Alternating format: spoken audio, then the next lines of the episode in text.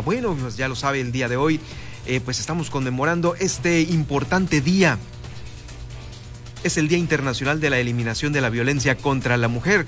Y bueno, hay estadísticas importantes para Baja California Sur las cuales, pues bueno, vamos a dárselas a conocer en este momento. Es una información que con motivo de este día está difundiendo el INEGI tras la situación de violencia que enfrentan las mujeres en Baja California Sur. Este dato es ya focalizado a nuestro estado, a Baja California Sur, y todo esto se lo damos a conocer a usted con el propósito de dimensionar y contribuir al conocimiento de este tema, también al diseño y definición de acciones para prevenir y eliminar todas las formas de violencia contra todas las mujeres de cualquier edad. Estos resultados del INEGI de esta encuesta indican que 55 de cada 100 mujeres aquí en Baja California Sur 55 de cada 100 mujeres de 15 años o más que viven en la entidad ha sufrido al menos un incidente de violencia de cualquier tipo a lo largo de su vida.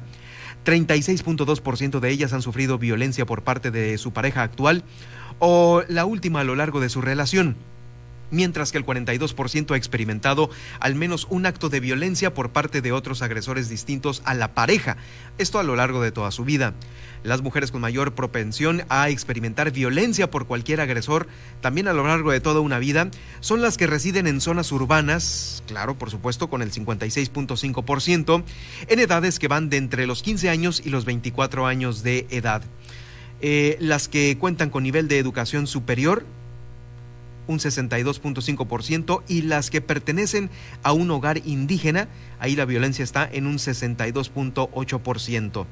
De acuerdo a los resultados del INEGI, mm, en el corte que va hacia el tercer trimestre de este 2020, se estima que de enero a septiembre de este año, 9.6% eh, de los hogares de aquí de la ciudad de La Paz padecieron alguna situación de violencia familiar, 9.6%, mientras que en Los Cabos, San José del Cabo y Cabo San Lucas indican que fue del 5.8%. Los censos de gobierno revelan que los eh, presuntos delitos registrados en las averiguaciones previas iniciadas, también con carpetas de investigación abiertas, eh, son los cometidos en contra de las mujeres y los que son relacionados con el abuso sexual. Ese es el mayor porcentaje con un 59.3% y violaciones con un 32.1%. Son cifras muy penosas, lamentables y duras que se están ya conociendo. 59.3% de abuso sexual y 32.1% de violación, violación a las mujeres en cuanto a la oferta institucional, también lo que el Estado está haciendo para contener este grave mal y que puede permitirnos dimensionar los servicios es que durante el 2017 Baja California Sur creó el Centro de Justicia Penal para Mujeres, único en la entidad y ubicado aquí en La Paz, Baja California Sur. Son datos sumamente importantes que da a conocer el INEGI esto a propósito del Día Internacional de la Eliminación de la Violencia contra la Mujer. Eh, pero otros datos también importantes que le doy a conocer es que nuestro estado, Baja California Sur, es uno de los estados en donde mayor violencia, donde mayor violencia se está generando. La diputada Mercedes Maciel en el Congreso del Estado me presentó ahí ante la tribuna una iniciativa para reformar el Código Penal, la ley, la ley de acceso de las mujeres a una, a una vida libre de violencia y también la ley de derechos de niñas, niños y adolescentes eh, todos estos para el estado de Baja California Sur. Durante la sesión del día de ayer, 24 de noviembre, que fue martes, ya sabe que el martes y jueves son las sesiones, y en el marco de este día de la no violencia contra la mujer, la diputada expresó en tribuna que lamentablemente nuestro estado es uno de los estados en donde más violencia sexual se sufre.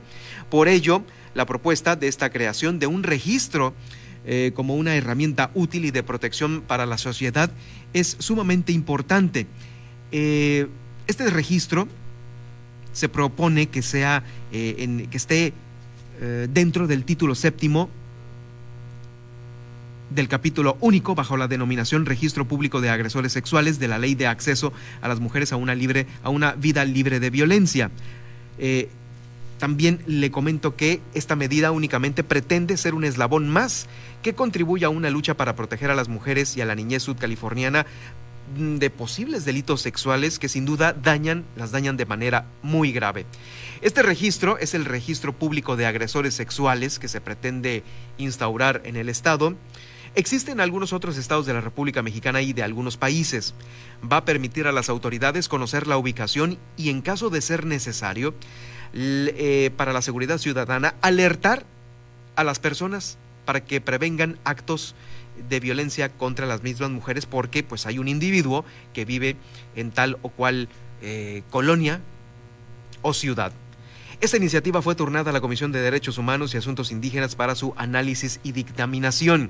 Es esta iniciativa que propone la creación del registro público de personas agresoras sexuales. Es un impulso para darle más seguridad a las niñas y a las mujeres del Estado.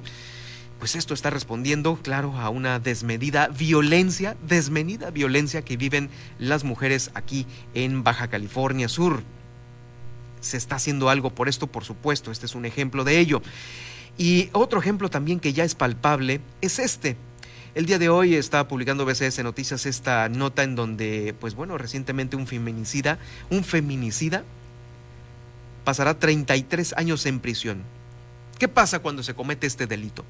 A más de un año de haberse cometido un feminicidio en la carretera Loreto-Santa Rosalía, el día de ayer se dictaminó una sentencia de 33 años de prisión contra Felipe de Jesús N, además de pagar casi medio millón de pesos a favor de las hijas de la víctima. 33 años de prisión y medio millón de pesos. ¿Usted cree que los pague? ¿Usted cree que le llegue este dinero a las víctimas, a las hijas de esta víctima?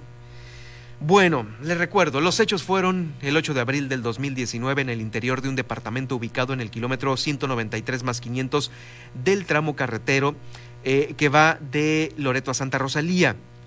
Ahí, eh, pues este sentenciado golpeó a la víctima en la cara y en el cráneo, matándola.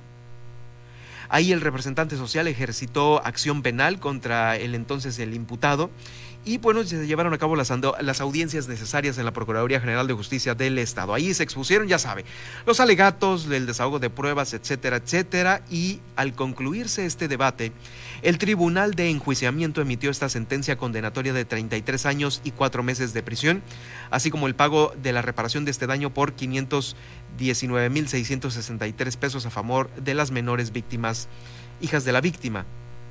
Entre tanto, la Procuraduría General de Justicia del Estado reiteró el compromiso para seguir realizando estas acciones que pongan a estas personas que transgreden el orden jurídico eh, de Baja California Sur y en especial de las mujeres. En este ejemplo, un feminicida, 33 años de prisión. Es eh, la pena que ahorita está privando aquí en el Estado y que se está aplicando apenas ayer se dio a conocer esta sentencia.